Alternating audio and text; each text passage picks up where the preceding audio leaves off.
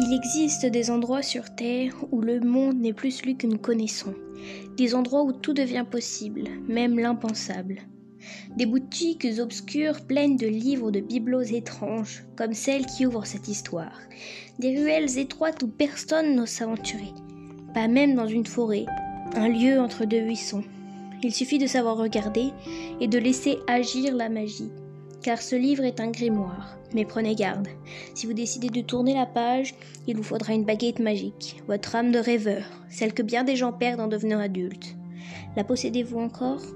Alors ensemble, passons la porte de ce monde.